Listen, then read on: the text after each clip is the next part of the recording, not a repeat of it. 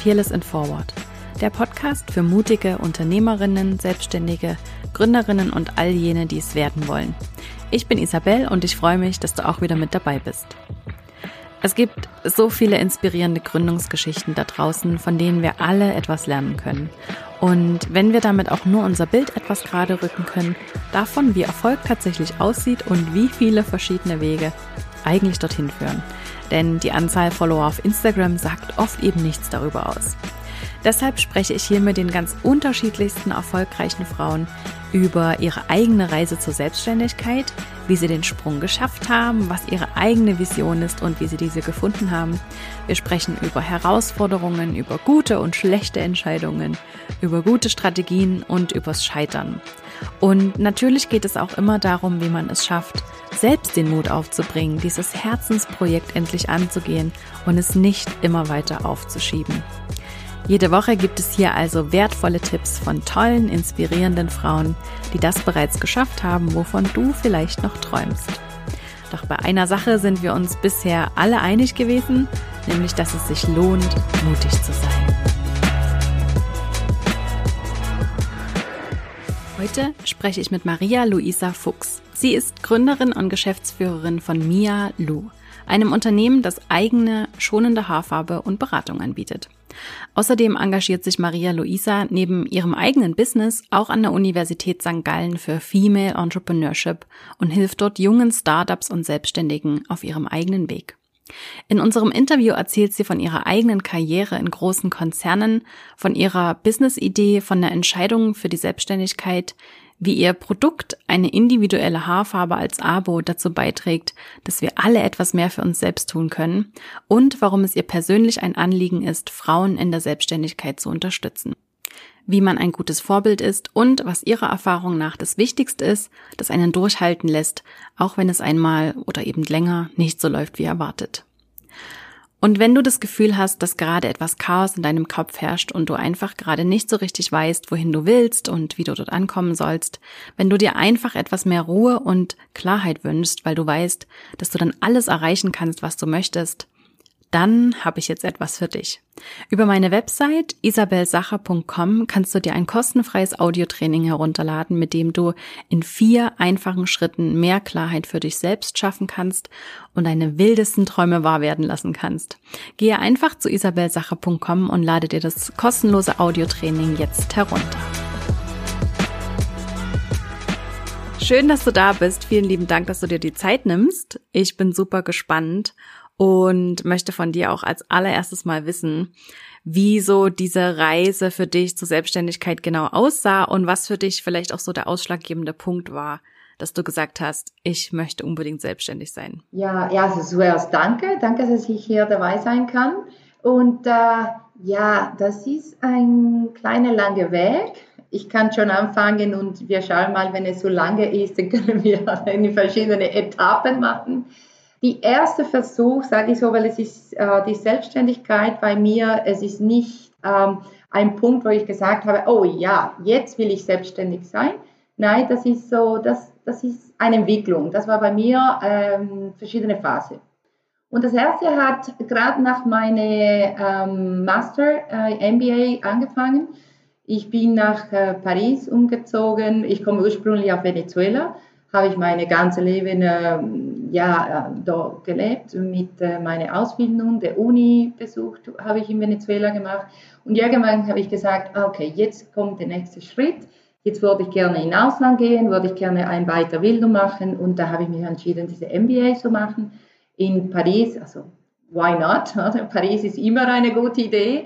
Und, ähm, und nach dem MBA, es hat schon diese, diese Idee von der Selbstständigkeit angefangen ähm, damals, und das ist schon eine Weile her, ich sage nicht wie lange, aber schon eine Weile, äh, damals war ähm, diese Incubating oder diese Incubation ganz neue. Ähm, wir sind eigentlich von der Universität incubated worden. Also wir haben uns eine Idee, das war ein Consulting Company für E-Commerce äh, mit zwei andere Partner und da hat uns der Uni äh, circa sechs Monate quasi die Infrastruktur gegeben, Network, also Netzwerk ähm, aufgemacht und äh, so könnten wir anfangen. Da habe ich circa drei Jahre gemacht und dann habe ich eine andere Welt gefunden und äh, ein anderes äh, Career Development gemacht und dann bin ich wieder selbstständig geworden. War, also nachdem wir in Paris waren, dann haben wir uns entschieden, ähm, in die Schweiz zu kommen. Und die Schweiz ist eigentlich, weil mein Partner äh, von der Firma äh, ist mein Mann heute. Äh, da hat sich so entwickelt und das war sehr schön, das war sehr spannend, eine quasi professionelle Leben und ein privates Leben unter einem Dach zu haben. War nicht so einfach, aber war extrem bereichend. Und und damals haben wir gesagt, okay, jetzt ist ein großes Risiko, dass wir beide selbstständig sind in unserem Startup. Diese Phase haben wir jetzt erlebt. Jetzt gehen wir in die Schweiz, äh, hat eine, ein, quasi einen Vertrag bekommen, einen ganz tollen Job. Habe ich gesagt, den gehe ich auch mit. Und dann bin ich gekommen und habe ich meine Karriere mehr auf Corporate, denn ähm, im Marketing ähm, entwickelt, ähm, verschiedene Firmen, ähm, Schweizer Firma, internationale Firma und da habe ich circa, ja, fast 15 Jahre, 16 Jahre gemacht. Und dann ist wieder der Punkt gekommen, wo ich gesagt habe, okay, jetzt mache ich wieder. Und ich, in dieser mache ich wieder war so, dass ich dann, je mehr ich in der Corporate-Welt äh, höher geg gegangen bin in meiner Karriere, desto äh, weiter weg war ich von dem Markt selber. Ich komme vom Marketing, ich bin ein Marketeer, ich, ich habe ja, Kundenbedürfnisse, Kunden, ja, Needs, äh, Value Creation ist für mich einfach sehr wichtig. Und je, ich, je höher ich war, desto weiter war ich von dort. Und dann habe ich gesagt, jetzt ist ähm, meine, meine Phase in Corporate ist gemacht. Es ist sehr spannend. Es ist extrem äh, nochmal bereichend, ganz anders. Und habe ich gesagt, aber jetzt will ich dann wieder äh, ein Konzept entwickeln, wo ich alle meine Erfahrungen, wo ich in den letzten 20 Jahren, also 15 in Corporate plus die fünf in dieser Inter International Welt in, in Paris mit der Consulting, habe ich gesagt, jetzt will ich das zusammen alles irgendwie ähm, nochmal benutzen, eingreifen und dann ein Konzept aufbauen, wo ich alles diese Erfahrung benutzen kann. Und so ist dann Mialu geworden. Äh, Mialu kommt auf meine eigene Bedürfnis eigentlich ist ähm, Mia Louis ein Konzept, die an Frauen oder der Hintergrund sind Frauenbedürfnisse, vor allem von äh, Kosmetikbereich und Haar, Haarfarbedarf. Je mehr man in diese Kalenderwelt man geht, desto die graue Haar mehr dann draufkommen. Und dann habe ich gesagt, weißt du was? Ich würde gerne mein Leben etwas einfacher machen und wäre am besten, wenn ich mein mein Haarfarbe, meine Produkte nach Hause bekommen wurde, genau dann, wenn ich da brauche und genau das, was die Menge oder die, die Produkte, die ich brauche, ohne das überlegen. Weil ich denke, heute sind wir Frauen sehr multitasking, wir haben verschiedene unter einem Hut, ähm, wir haben Familie oder Partnerschaft oder ähm, Jobs, Karriere, ähm, Freundschaften, äh, Weiterbildungen und wir arbeiten alles irgendwie wunderbar. Und äh, je mehr ich mehr hatte, desto mehr dachte ich, okay, es gibt gewisse Sachen, wo ein Muss sein und das wäre ich froh, wenn eine Lösung gibt, die effizient ist und trotzdem schön ist. Und so ist Mialu mit dem Konzept, dass man nach Hause die Haarfarben und mit alle Accessoires nach Hause schickt in ein Abo-Konzept, sodass äh, man kann genau entscheiden, wie oft ich das brauche, was für äh, Zeitabstand ich habe, was für Farbe ich benutze und kann ich da immer wieder ändern, wenn ich das will. Und, äh, und genau der Punkt ist, dass diese 30 Minuten, die man braucht, um die Haare zu färben, man kann eigentlich nicht viel machen. Also du kannst nicht draußen gehen, weil du hast einfach, die Haare ist nass und du hast Farbe drauf. Wenn du Kinder hast, kannst du auch weniger mit Kindern machen, weil das ist einfach eine Mittel da drauf, wo, wo, wo färben kann und dann willst du nicht so berühren. Und äh, Bügel und Waschmaschine geht, aber das ist auch nicht der Sinn und Zweck für diese Zeit. Sonst habe ich gesagt, das sind diese 30 wertvolle Minuten, die wir für uns selber haben. Und die Idee dahinter ist, dass man diese 30 Minuten benutzt, um einfach etwas für sich zu machen. Vielleicht weiter ein Buch lesen, vielleicht jemand eine Postkarte schreiben, vielleicht ein Bad nehmen. Aber es gibt viel, die man machen kann, wo, wo für uns ist.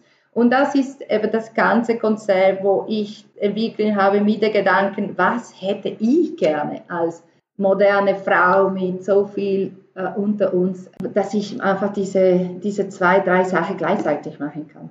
Und dann ist, ja, ist das Konzept geworden und genau das ist so mein, mein drittes Baby. Also ich habe effektiv zwei Kinder und das wäre mein drittes Kind. Und das war schön, weil es ist eine Marke, die, ich, die, die entwickelt wurde. Und eine Marke entwickeln, zu entwickeln braucht äh, man äh, extrem viele Berührungspunkte.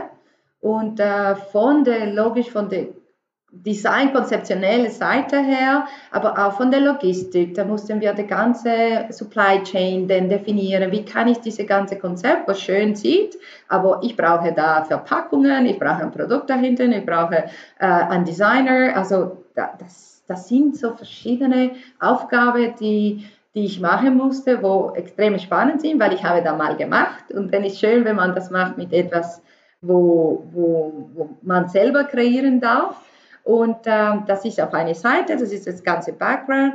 Dann war das ganze Frontend mit der Website, mit das Social Media, äh, wo für mich, ähm, wenn du vom Corporate kommst, ist ein bisschen anders. Äh, wir hatten Jahresplanung, wir hatten einen Jahresmarketingplan Jahresbudget und plötzlich komme ich rein und sage, okay, Daily Budget. Oh wow, okay.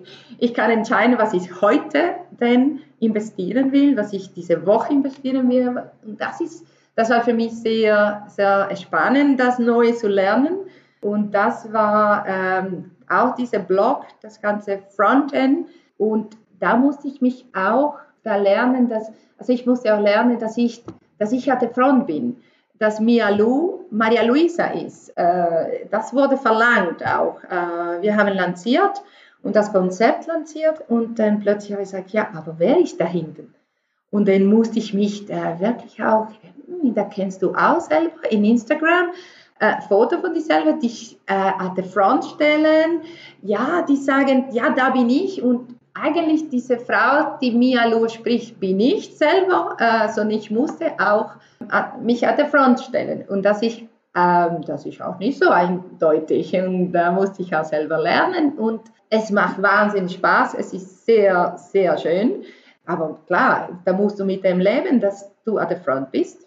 Ja, das war Teil von dieser Mialu-Erfahrung. Und heute ist so, dass Mialu ähm, an dem Markt ist, dass wir wachsen, das, das ist schön, wenn ich de, eine Nachricht bekomme von einer Kundin, äh, wo sagt, wow, äh, da das ist so schön, dein Paket zu bekommen, so schön, meine 30 Minuten zu haben, so schön die Resultate zu sehen, wo, wo ich Komplimente bekomme von Kolleginnen, Freundinnen, Mann. Und das ist wirklich extrem bereichernd. Und das ist genau, was ich mit Mialo erreichen wollte. Und, und da habe ich jetzt. Super schön. Du hast es eben schon angesprochen, die Marke Mialo ist ganz, ganz stark an dein Gesicht und an deine Person gebunden.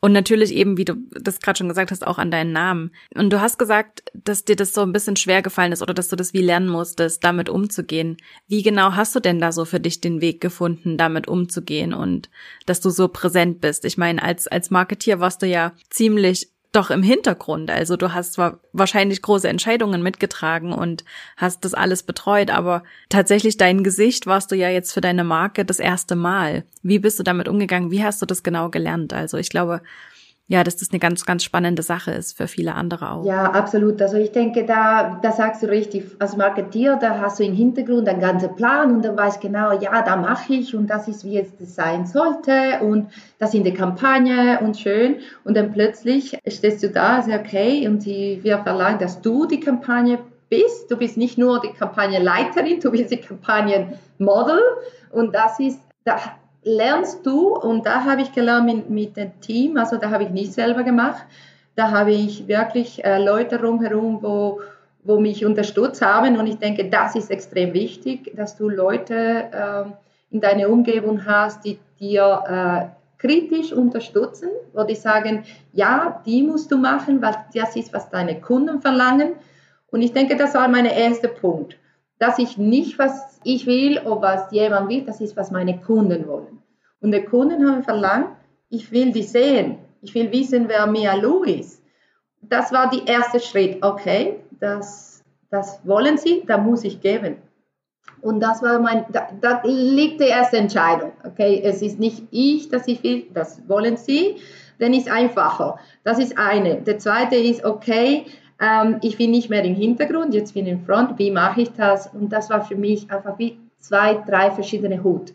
Das ist wirklich so, äh, man, man lernt Schauspielerin nicht in der Sinne von äh, Fake Face oder etwas spielen, wo nicht passt, sondern einfach, das sind verschiedene Rollen, die man, die man hat in dieser Startup-Welt. Und äh, als, ich denke, als Startup-Gründerin, man muss mit dem gehen, dass man verschiedene Rollen hat.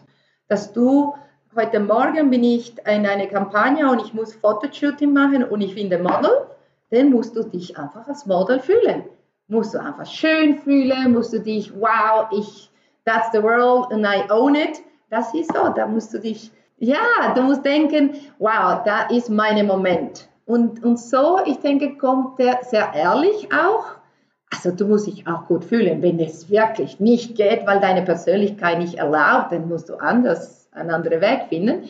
Aber ich denke, dieses spielerische Teil von verschiedenen Rollen ist extrem spannend, schön. Und wenn du die Resultate siehst, dann merkst du, wow, sieht gut aus. Und das sieht gut, nicht wegen Schönheit, ist, da meine ich nicht, sondern wegen der Strahlung. Und man strahlt einfach, wenn man ehrlich ist. Und da hat mich geholfen, dass ich diese Rolle irgendwie gespielt habe und gesagt, okay, heute bin ich der Model.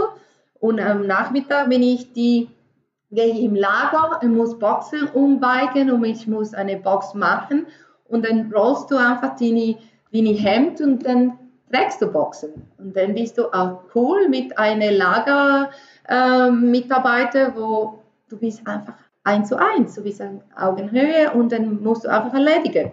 Und ich finde, das ist, ähm, musst du mit denen umgehen können, dass du als Startup musst verschiedene Roles haben und vielleicht am Abend musst du in einen Cocktail mit einem Investor gehen. Und das ist auch so. Und musst du deine Zahlen kennen und musst du dich, äh, dein Konzept kennen, auf der anderen Seite, nicht als Model, nicht als Lagergirl, aber als, als Founder. Und, äh, und ich denke, das, das macht sehr spannend. Und da hat mir geholfen, diese verschiedenen Rollen zu erleben. Ja, ja, das ist ein, glaube ich, ein sehr, sehr guter Tipp. Und ich glaube, das ist das, was jeder, der sich selbstständig macht, früher oder später mitbekommt, dass man eben da ganz, ganz viel verschiedene Hüte aufsetzen muss und ganz, ganz viel verschiedene Rollen hat. Und ja, das ist tatsächlich ein Lernprozess, glaube ich, sich in diese verschiedenen Rollen zu finden. Und natürlich liegt einem die eine Rolle besser als die andere. Und für die Rollen, die einem eben wirklich überhaupt gar nicht liegen oder wo man sich selbst überhaupt nicht sieht, wie du sagst, dann muss man dafür einfach andere Lösungen finden. Und die gibt es ja. Absolut. So ja nicht. Du hast es gerade schon angesprochen, Thema Investoren. Ich finde das super interessant. Nimm uns doch mal ein bisschen mit auf diese Reise, wie das war, am Anfang Investoren zu finden und wie sich diese Arbeit mit Investoren gestaltet hat, also eben auch mit einem Vorstand zu arbeiten in dem Sinne. Erzähl uns darüber doch mal ein bisschen was. Ich erzähle vielleicht von den zwei verschiedenen Situationen. Äh, eine ist der Mialu und eine ist, was ich auch jetzt mit anderen Startups mache. So habe ich diese zwei Phasen, ist, weil Mialu ist für mich und äh, war und ist für mich ein Konzept, wo ich äh, selber finanziert habe und wo ich auch selber das ähm, so weiterführen will. Und Grund dahinter ist, weil ich wollte äh, wirklich die Freiheit haben, die Entscheidung zu treffen, wo ich meinte, die sind äh, richtig, mit sage ich so, die andere Seite, da die Scalability und die, und die Wachstum nicht so schnell und steil kommen kann, wenn du nicht die, die hinter, also die Ressource von einem Investoren dahinter steht. Und darum sage ich, es ist, eine Sache ist, was man will und eine Sache ist, was man, sage ich so, ähm, erreichen kann mit den Ressourcen, die man hat. Uh, so von daher, Mialu ist in einem Organic Growth, das heißt, wir sind klein, aber fein. Wir sind klein geblieben, äh, aber wir haben eine, eine organische Wachstum. Das heißt, ich wachse jetzt, ist Mialu, oder sage ich so, bis letztes Jahr bei Mialu, ähm, musste ich immer wieder Geld eingeben. Aber dieses Jahr ist Mialu dann self-founded. Äh, das heißt, alle Umsätze, die wir äh, machen, kommen wieder in, vor allem in den Marketing. Und, äh, und das ist wirklich für uns ein sehr guter Milestone. äh, dass wir nach dem dritten Jahr, ähm, sage ich, in der profitabel ähm, Punkt sind, weil das, das ist, was wir wollten. Da habe ich gesagt, ich gebe drei Jahre, äh, ich investiere auch selber drei Jahre, aber da, da muss ich dann sehen, dass da, welche Richtung das geht. Wenn ich sehe, dass da profitabel wird, dann mache ich weiter und wenn nicht, dann muss ich eine andere Lösung finden. So, wir sind super happy, dass wir diesen äh, Schritt gemacht haben, dass wir wirklich in der Profitabilität gekommen sind. Und äh, jetzt schauen wir weiter. Da kann ich dir nachher, äh, was der weitere Pläne von mir los sind.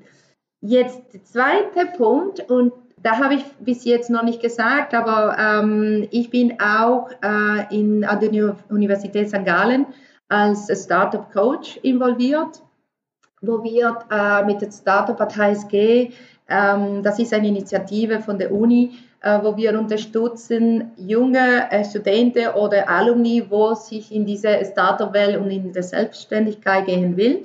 Da unterstützen wir mit verschiedenen Maßnahmen und Initiativen.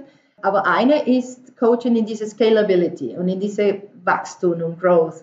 Wie kann ich meine Startup äh, so schnell wie möglich am Markt so bringen und wachsen lassen?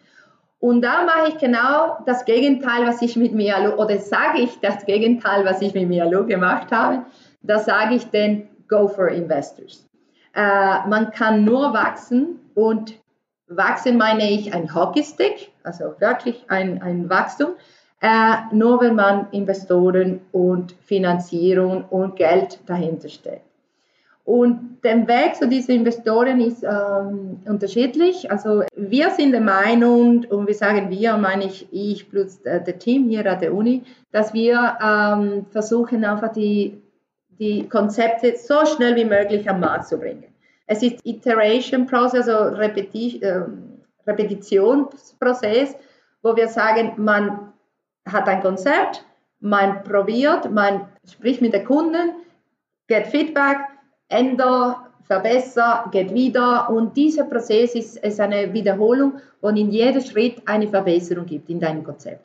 Und das heißt, du bist schon am Markt, du bist schon bei Kunden mit einem Prototyp oder, oder vielleicht schon eine Website, eine App oder ein Produkt. Ähm, aber es ist immer noch ein Learning Phase. Und dieser Learning Phase ist, was wir nennen, dieses Seed Money. Man braucht eine gewisse Startup-Geld und äh, zum Glück ist der heutige Tage, vor 20, 30 Jahren war da viel. Du brauchtest tausende Franken, ähm, wenn nicht Millionen, um etwas, ein Tech-Startup zu starten. Heute mit Open Source und so viele Möglichkeiten mit Internet kann man wirklich mit relativ wenig Geld, mit ein paar tausend Franken wirklich anfangen. Und wir sagen, dieses Geld bekommt man mit äh, Friends, Fools and Followers äh, and Family, ja, eigentlich Friends, Family and Fools, äh, wo, wo im Prinzip man anfängt mit, mit deinem deine Netzwerk, deine kleine Netzwerk und du sagst, hey, ich habe eine Idee, ich brauche Geld, kann mir unterstützen. Und da gibt es nicht Shares oder äh, ein Vertrag, das ist einfach Vertrauen. Da, da kannst du vielleicht 5.000, 10.000 Franken haben und mit denen kannst du eine Website aufbauen, ein Prototype aufbauen und so gehst du an den Markt.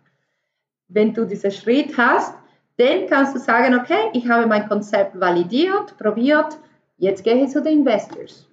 Und da gibt es verschiedene Möglichkeiten, da gibt es Business Angels, das sind einfach Investoren oder Privaten, äh, wo, wo gewisse Geld haben und sagen, ja, ich will einfach neue Konzepte unterstützen. Und dann gibt es teilweise mit einer gewissen Shares-Tausch äh, und teilweise mit einfach ein, vielleicht ein Role als Verwaltungsrat. Äh, es gibt verschiedene Möglichkeiten, wie man da ähm, so quasi eine Abmachung machen kann. Ähm, und dann gibt es der wirklich der Venture Capitalist, wo, wo, wo eine sage ich so, ein, mehr eine offizielle, formelle Form ist mit, den, mit dem Business Planning oder mit einer gewissen Financial Planning, äh, wo man einfach äh, gewisse Phasen oder Schritte in diese Investition gibt. Gibt es gewisse äh, verschiedene Runden von Investment und die, sie begleiten dich dann in diese Wachstumsphase. Äh, klar, sind Teil von deiner Firma. Die, sie werden auch Shareholder sein und sie werden auch deine Entscheidung beeinflussen, was auch gut sein kann. Das sage ich nicht, das ist nicht gut. Nur musst du mit denen umgehen können. dass da gibt es äh, nicht nur du oder ein Team, da entscheiden, es gibt eine Gruppe, die da entscheiden kann.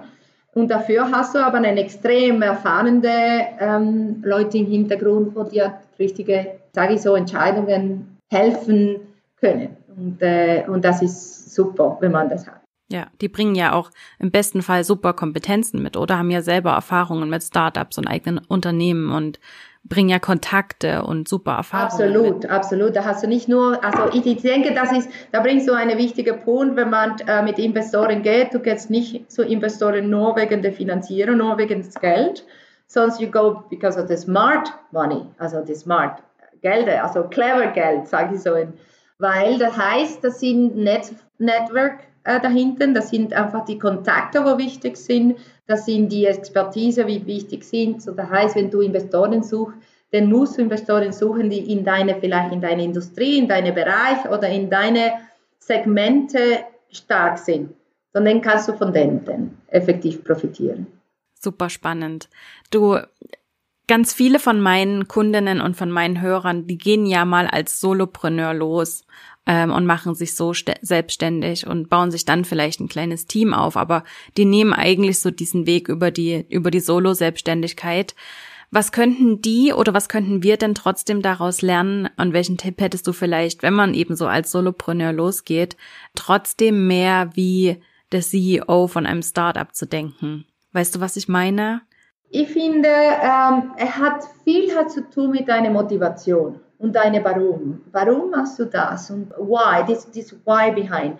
Und ich finde, äh, Solopreneur, und ich bin auch selber auch ein Solopreneur, unter meiner Hut, also ich habe verschiedene Hut, aber eine von denen ist der. Und, äh, und ich finde, das ist, da hat, alles hat Vorteile und Nachteile. Ähm, meine Motivation war, eben ein Konzept zu aufbauen, da ich Kunden zufriedenstellen kann, wo ich Organik wachsen kann und wo ich meine Entscheidung selber treffen kann. Und das ist genau, was ich mit meinem Konzept als Solopreneur machen kann. Und wenn ich da erreiche, bin ich zufrieden. Wenn du als Solopreneur äh, machst das, weil das ist der erste Schritt, um die Selbstständigkeit zu, zu gehen, aber du willst wirklich eine große Firma aufbauen mit, mit Employees und ein großes Wachstum erreichen und, und ein Team, ein großes Team aufbauen, dann musst du irgendwann die, die weg von der Solopreneur gehen und dann wirklich ein Team aufbauen, die dir hilft, diese Firma äh, in eine große Firma aufzubauen. Weil sonst kommst du in Frustrationen. Sonst passiert ein, zwei, drei Jahre und du bist immer noch Solopreneur und du willst wachsen, du willst äh, äh, eine KMU und ein Corporate sein irgendwann und viele Leute einstellen und das geht nicht, weil, weil du noch Solopreneur bist. Und dann drum ich finde, es hat zu tun mit deiner Motivation und deinem Warum machst du, was du machst. Und wenn du Solopreneur, und das ist einfach meine Erfahrung, wenn du Solopreneur bist, extrem herausfordernde wir als Solopreneur haben, ist einfach diese Motivation zu behalten, diese ohne Team zu arbeiten. Und ich, ich finde, mein und das geht fast nicht ähm, man muss im Team arbeiten. Also in, wenn ich meine Team heiße, meine ich nicht Eingestellte. Ich meine einfach Leute, die mit dir deine Firma und dein Konzept weiter aufbauen. Und das kann sein Teil von deinem Verwaltungsrat, wenn du Verwaltungsrat hast. Dann such dir einfach Verwaltungsrat, die dir diese Complementary Teams sind. Das ist diese äh, komplementären Expertisen bringen, weil die hilft dir denn, diese Motivation hoch zu behalten und dir einfach zu bewegen. Wenn du kein Verwaltungsboard hast, dann such dir einfach äh, externe Teams-Member, andere Solopreneur, wo vielleicht complementary sind, weil ich, ich glaube viel an diese Netzwerken und ich finde, Viele Solopreneure machen eine tolle, sage ich so, Startup und äh, sucht dir dann dort die verschiedenen Expertise, die man braucht oder die, einfach die Motivation, um dir weiterzugehen. Und man kann ja heute im, Jahr 2020 und in dieser Zeit, in der wir leben, mit ganz einfachen Mitteln auch ein kleines Team aufbauen, indem man einfach mit Freelancern arbeitet oder mit anderen Selbstständigen, die gewisse Aufgaben für einen übernehmen, so dass man es nicht selber machen muss. Also ich denke jetzt gerade an meine virtuelle Assistentin, an meine Podcast-Produzentin, äh, die ganz kleine Teile eigentlich von meiner Arbeit übernehmen, aber mir damit ja im Kleinen total helfen. Und das ist ja dann auch mein Team und das ist auch ein, ein, ein Wachstum Wachstum im ganz Kleinen, aber im Prinzip kann man so klein anfangen. Ähm, ich glaube, was viele zurückschreckt, ist so diese Vorstellung, okay, jetzt muss ich fünf Leute einstellen und ich muss die Vollzeit bezahlen können. Und das ist, glaube ich, einfach so ein, ein super Hindernis, weil so groß muss der Schritt überhaupt nicht sein. Man kann mit viel, viel kleineren Schritten beginnen, das Team aufzubauen und zu wachsen und sich selber auch einfach Zeit frei zu machen. Also eben, wenn man das alles allein machen will dann ist einfach immer die eigene Zeit an den Erfolg des Unternehmens gekoppelt. Und um davon so ein bisschen wegzukommen, macht es eben Sinn, andere Leute mit ins Boot zu holen. Ganz egal, ob in Form von einem Board oder von einem Mentor oder eben von einer virtuellen Assistentin, die einem zumindest mal die ganzen Termine plant. Du engagierst dich ja an der ähm, Uni St. Gallen in deinem äh, Projekt super stark für das, vor allem für Female Entrepreneurship. Warum ist dir diese Förderung speziell von Frauen so wichtig? Ich, ähm, ja, das ist ein großes Thema. Ähm, ja, ich, äh, wie gesagt, ich komme ursprünglich aus Venezuela. Ich war erstaunt, wirklich, als ich in die Schweiz gekommen bin, das Thema Frauen auf den Tisch immer dabei war. Auf den Tisch meine ich im, im Business-Kontext. Äh, in Venezuela war für mich da nie ein Thema. Frauen, Männer haben gleich äh, gearbeitet, wenn man vor allem Familien gegründet hat. Man kann sich nicht erlauben, nur mit einem Lohn äh, eine Familie zu gründen, sondern beide müssten arbeiten und es war irgendwie normal. Und es war natürlich, dass da ähm, eine Lösung gegeben ist für Kindererziehung und so weiter. Ja, das war nie ein Thema. Und jetzt komme ich in die Schweiz und dann habe ich ähm, ja, meine, mein Teil von meiner Karriere war weiter hier entwickelt und dann habe ich gemerkt, dass de, diese Female-Forderung und Female-Thema dann immer mehr stark wurde. Und äh, wenn ich, ähm, als ich Mutter geworden bin, dann noch stärker. Und ähm, da habe ich gesagt, aber wieso? Wieso thematisieren wir dann das? Und dann habe ich mir, äh, als ich mir selbstständig gemacht habe, habe ich mir anders netzwerken müssen, weil wenn du vom Corporate kommst, dann netzwerkst du schön intern, du musst es intern verkaufen. Und dann plötzlich komme ich raus und dann merke oh, mein Netzwerk ist, äh, ja, es ist nicht Corporate, da muss ich da weiterentwickeln. Und dann habe ich mir in, im Frauennetzwerk den ähm, ziemlich stark aktiv ge äh, gemacht. Verwandt Frauenunternehmer oder die Leaderinnen aus Schweiz hier in der Region, äh, KMU-Frauen. Und dann bin ich so die verschiedenen Events und ich bin auch Teil von der, von der sage ich so, äh, erweiterte Vorstand geworden, weil ich gemerkt habe, dass wirklich eine Bedürfnis ist, das zu thematisieren, weil offenbar, wenn Frauen, und da merkt man schon, Frauen in der Universität oder an der Ausbildung, muss nicht an der Uni sein, aber ähm, weitere Ausbildung sind sehr stark äh, integriert. Man, man, man spricht nicht von Quotas, es ist super, äh, sage ich so, Aktivitäten von Frauen dort mit 40, 50 Prozent, die Hälfte von, von Salons sind, sind voll mit Frauen. Dann kommen sie in der Arbeitswelt und das ist wirklich super spannend, da sind sie voll aktiv und sobald das Thema Familie kommt, verschwinden sie von, von der Radar. Und da habe ich mich, äh, das war wirklich ein spannendes Phänomen, da wo ich dachte, wieso verschwinden wir von der Radar? Dann habe ich das nicht als akademisches Thema und ich mache keine Forschung, noch nicht dort, äh, aber äh, habe mich interessiert. Und als ich in, den, in der Uni gekommen bin und als diese Startup-Organisation aufgenommen habe und dann mich ja, intensiv gearbeitet habe, bei der ersten Gespräch habe ich gesagt, du, schon im Team sind wir nicht so viele Frauen und schon bei unserem Talents-Programm ist nur 20 Prozent Frauen. Wieso? Wir sind noch Studenten, wir sind noch jung, also das Thema Familie ist noch nicht da auf dem Tisch. Wieso sind wir so wenig Female Founders hier?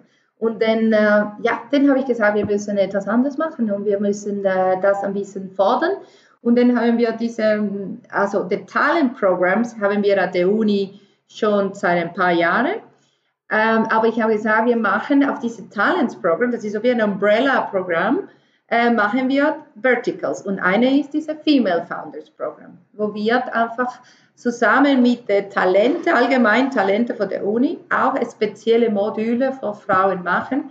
Nicht, weil wir speziell sind, sonst weil es gibt gewisse Punkte wie zum Beispiel Negotiations, uh, Venture Capitalist, uh, Board Memberships.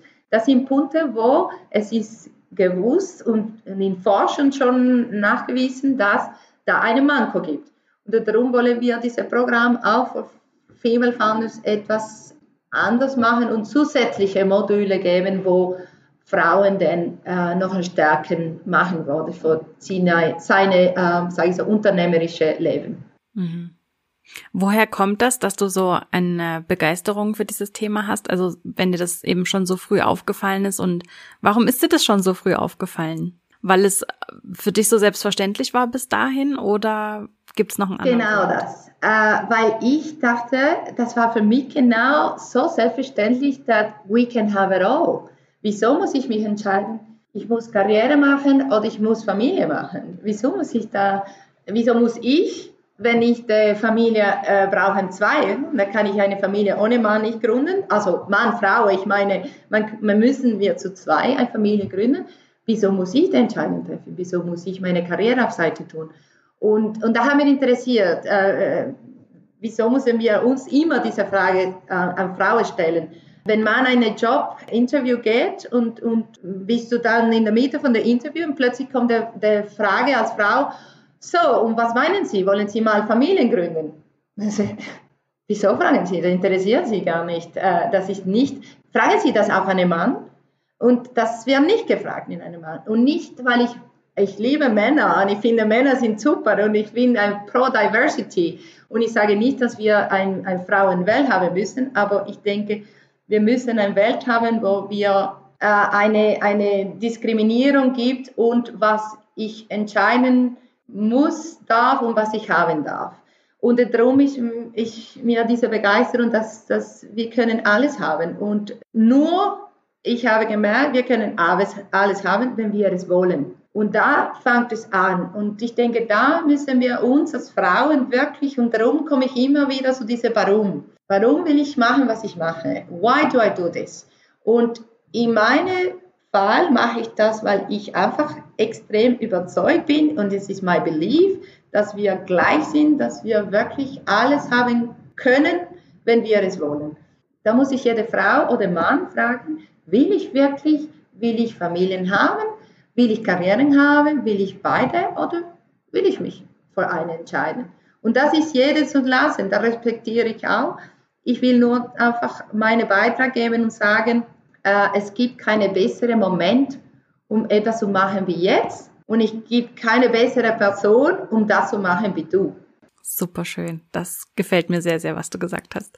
Ja, ich kann das nur unterschreiben und ich könnte dir gerade so High Five geben dafür, weil ja, ich sehe das ganz genau wie du und ich glaube sogar, dass die Welt einfach eine bessere ist, wenn mehr Frauen tatsächlich das einfordern, was ihnen zusteht, nämlich die Hälfte beziehungsweise ihr Anteil. Und wenn das mehr Frauen machen und wenn mehr Frauen gründen und wenn mehr Frauen einfach auch ihr Potenzial nutzen, so wie du das sagst, dann können wir diese Welt tatsächlich zu einer besseren Welt machen, weil wir können uns das, wenn wir uns das umschauen und ganz ehrlich, wenn ich morgens die Nachrichten anmache oder wenn ich mir die letzten ähm, Ticker-Nachrichten angucke, dann wird mir so ein bisschen schlecht. Und ich denke mir jedes Mal, wir können es uns als Welt und als Gesellschaft einfach nicht leisten, auf all dieses Potenzial zu verzichten, was da draußen noch ungenutzt herum läuft und es eben nicht nutzen möchte. Und deswegen bin ich so passioniert dafür, für dieses Thema. Und ich glaube, ähm, das, das geht ja ganz ähnlich. Und ja, ich glaube, wir verstehen uns da sehr, sehr gut, dass es einfach mehr Frauen an diesen Tischen braucht, wo Entscheidungen getroffen werden, wo ähm, ja die Zukunft mitgestaltet wird. Denn ja, wir brauchen sie einfach diese tollen Frauen. Definitiv. Und ich denke, dass wir brauchen diese die Frauen auf alle Ebenen, wie du sagst, auf, auf Politik, weil da werden Entscheidungen getroffen, wo auch heute Mehrheiten von Männern getroffen wird. Und ich sage nochmal, es ist nicht, weil Männer die falschen Entscheidungen treffen, sondern weil wir Mensch sind Und natürlich, du hast eine gewisse Empathie für die, die gleich wie du sind. Und wenn nur Männer auf dem Tisch sitzen, dann werden Entscheidungen getroffen, wo nur oder mehrheitlich an Männer denn ähm, helfen werden. Und äh, die, die Bedürfnisse von Frauen werden nicht denn da äh, eingespielt. Und je mehr Frauen in diese äh, und nochmal, Frauen, weil wir sprechen jetzt von Frauen, Männer, aber ich meine Diversity. Ich spreche auch von äh, verschiedenen Kulturen, verschiedene Backgrounds, verschiedene äh, Ausbildungen.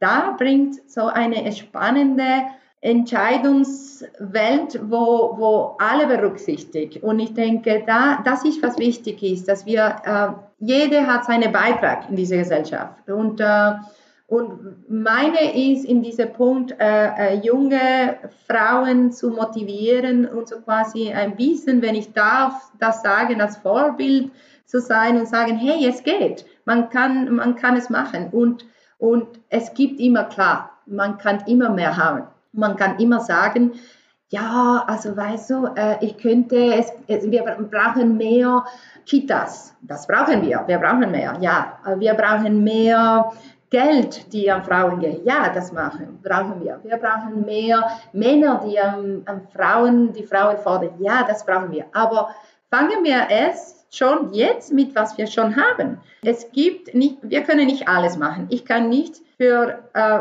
Frauenrecht kämpfen und, und sagen, wir brauchen, wir brauchen. Ich bin jetzt der, die sagt, okay, wir haben das, wir benutzen das. Und es gibt andere Frauen, wo kämpfen, für was wir mehr haben sollten. Und, und ich denke, das ist genau das Spannende, äh, dass, dass, wir, dass wir Frauen in verschiedene diese Rollen sehen. Äh, wo viele in Politik sind und sie fordern mehr Kitas und das ist toll. Es gibt andere, die als Business Angels unterwegs sind und sie fordern äh, zu seinen Kollegen und Peers und sagen, hey, du musst auch Frauenfirmen unterstützen. Und Frauen wie ich, wo ich sage, okay, ich bin in der Uni, es hat Studenten, junge Studenten, wo ich sage, hey, ihr kann das auch machen. Und ich denke, das, ist, das muss jeder wirklich auf seinen Bereich, in seine Form denn versuchen zu unterstützen, weil äh, wenn ich sehe, und es gibt eine spannende Firma, äh, Film, der heißt Suffragette, vielleicht kennst du schon, das war in den 20er Jahren, das ist in England, wo Frauen gar nicht abstimmen durften. Und äh, wirklich, sie haben gearbeitet, sie haben äh, wenig Geld verdient als Männer mit dem gleichen Job und sie durften gar nicht abstimmen.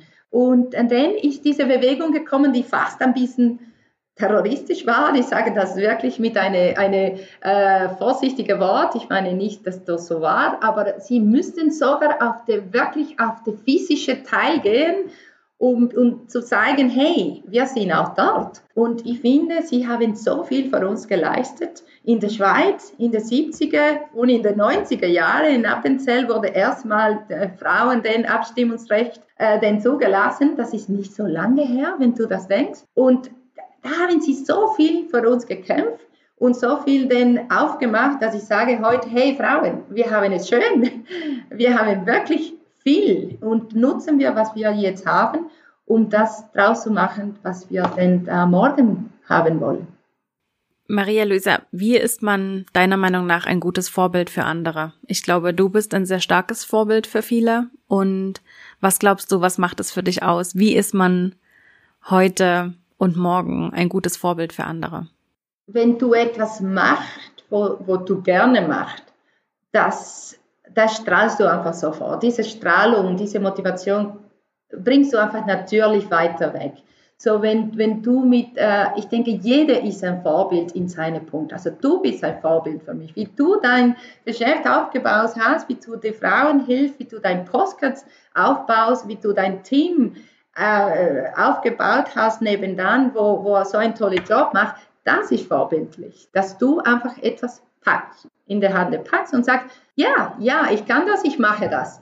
Und ich denke, wir brauchen mehr darüber sprechen. Wir müssen uns mehr an der Front stellen und sagen, hey, wir können das. Wir müssen Frauen ein bisschen mehr diese Plattform geben, aber nicht, sage ich so, ein, ein abends äh, und, und, und Prosecco trinken, das ist auch schön und da mache ich uh, gern. Aber mehr zu sagen, hey, geben wir Plattform und geben wir uns auch die Mühe, selber auf der Front zu stellen und sagen, hey, das mache ich, da habe ich gemacht, das waren meine Erlebnisse, positive, das sind meine Fehler gewesen. Wir müssen über unsere Fehler auch sprechen und sagen, da habe ich falsch gemacht. Und da würde ich sagen, hey, Ladies, don't do that oder do it, aber ihr weiß ja vielleicht, da ein Fehler wird.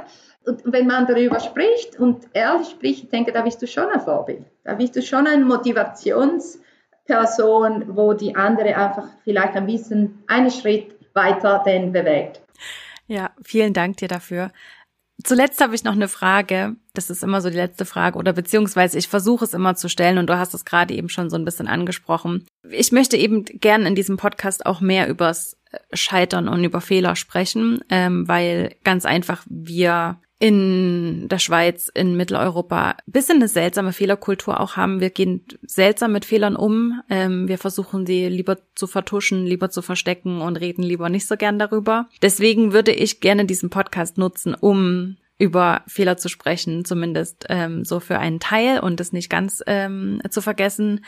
Gibt es was, was du schon mal so richtig verkackt hast, was du schon mal so richtig, ja, verbockt hast, woraus du was gelernt Never. hast? Nein.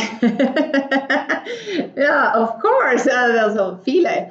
Ich muss das richtig überlegen, aber ich denke, in jedem Schritt, sage ich so, nehme ich mir Alu als Beispiel, weil wie gesagt, ich habe verschiedene Sachen äh, gemacht und im Kopf, aber nehmen wir mir Alu. Da kannst du in jedem Schritt, wo ich gemacht habe, da hat sie einen Fehler gegeben. Man hat das korrigiert und wir haben das einfach draus etwas anders gemacht. Aber jeder Schritt war etwas falsch. Und ich finde, das war auch okay so. Zum Beispiel, also wir müssen auch Fehler definieren vielleicht, weil äh, äh, äh, was ich sage ist, du hast einfach dein Ziel und du, hast, du weißt, wohin du gehen willst und es gibt einfach Umwege. Das sind für mich vielleicht diese Fehler, die man macht, also man nennt das Fehler, aber das sind für mich mehr Umwege. Drum, wenn wir schon anfangen zu definieren, dann nennen wir das richtig. Oder sagen, it's not, it's not a mistake. Es war einfach eine Detour. Und ich denke, das, das ist ein großer Unterschied. Wenn ich nehme zum Beispiel, sage ich dir so, ähm, Verpackung. Also als wir Mialu angefangen haben, wir haben so eine Box und wir haben eine tolle Box gemacht und es war super mega.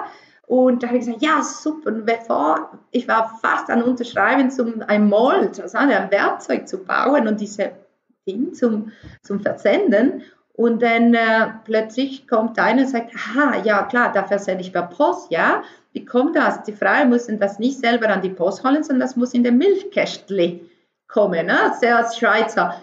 Und mein Box hat nicht gepasst, war so groß. Und dann dachte ich, oh, super, hätte ich genau das nicht mit den Leuten gesprochen, hätte ich diese Fehler, wirklich eine Werkzeug, die tausende Franken kosten, hätte ich einfach wegschmeißen können. Und das darum, man muss einfach immer wieder äh, darüber sprechen. Ich sage, bevor du eine Entscheidung triffst, talk to the people. Sprich mit den Leuten, schau mal, was meinen die? Äh, versuch mal zu sehen, immer zu überlegen, okay, was sind die, die diese Customer-Welt oder die Leute, die da involviert sind, wer muss was wissen? Und das verhindert, dass man einfach viele Detour hat oder Fehler, sage ich in diesem Fall, hat. Und sonst, wenn ich da gekauft hätte und der Werkzeug äh, so groß und der Box groß gekauft hätte, so what? Dann versuch du mal nochmal und dann, dann sagst du, ja, du hast Geld verloren, dann hat vielleicht mal etwas anderes machen können, vielleicht der Werkzeug ein bisschen anpassen können mit so einem kleinen Betrag oder vielleicht machst du diese Box vor Ausland, wo sie einfach andere Milchkästchen haben. Also es gibt immer eine Lösung. Und ich denke, man muss einfach versuchen, die Fehlermails als ein So what zu sehen und sagen, okay, ja, es passiert, jetzt suche ich mal anders und, äh, und nicht zu verstecken, sonst einfach vielleicht eine coole Idee drauf zu machen. Sehr, sehr schön. Herzlichen Dank dir. Es hat, war mir wirklich eine Freude, mit dir zu sprechen. Und ja, danke für deine Zeit und dir alles. Vielen alles Dank, dir auch.